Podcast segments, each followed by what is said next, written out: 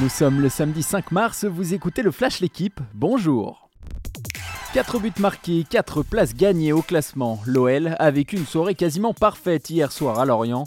En difficulté face au but cette saison, les Lyonnais ont cette fois été impeccables face au Merlu. Romain Fèvre a inscrit ses deux premiers buts avec son nouveau club. Moussa Dembélé et Karl Toko et Kambi ont aussi marqué. Score final 4-1 pour les joueurs de Peter Bosch, provisoirement 6 du classement. De bon augure avant d'affronter le FC Porto en Ligue Europa mercredi.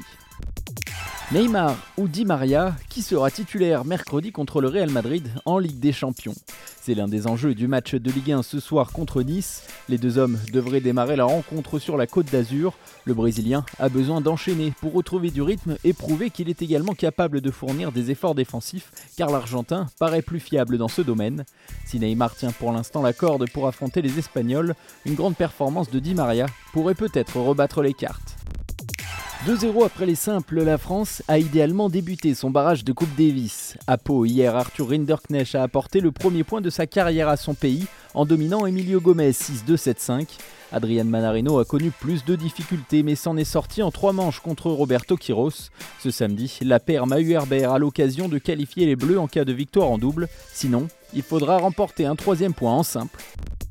La défense de son titre démarre dès demain. Au Qatar, premier Grand Prix de la saison, Fabio Quartararo retrouve la Yamaha qui l'a consacré l'an dernier.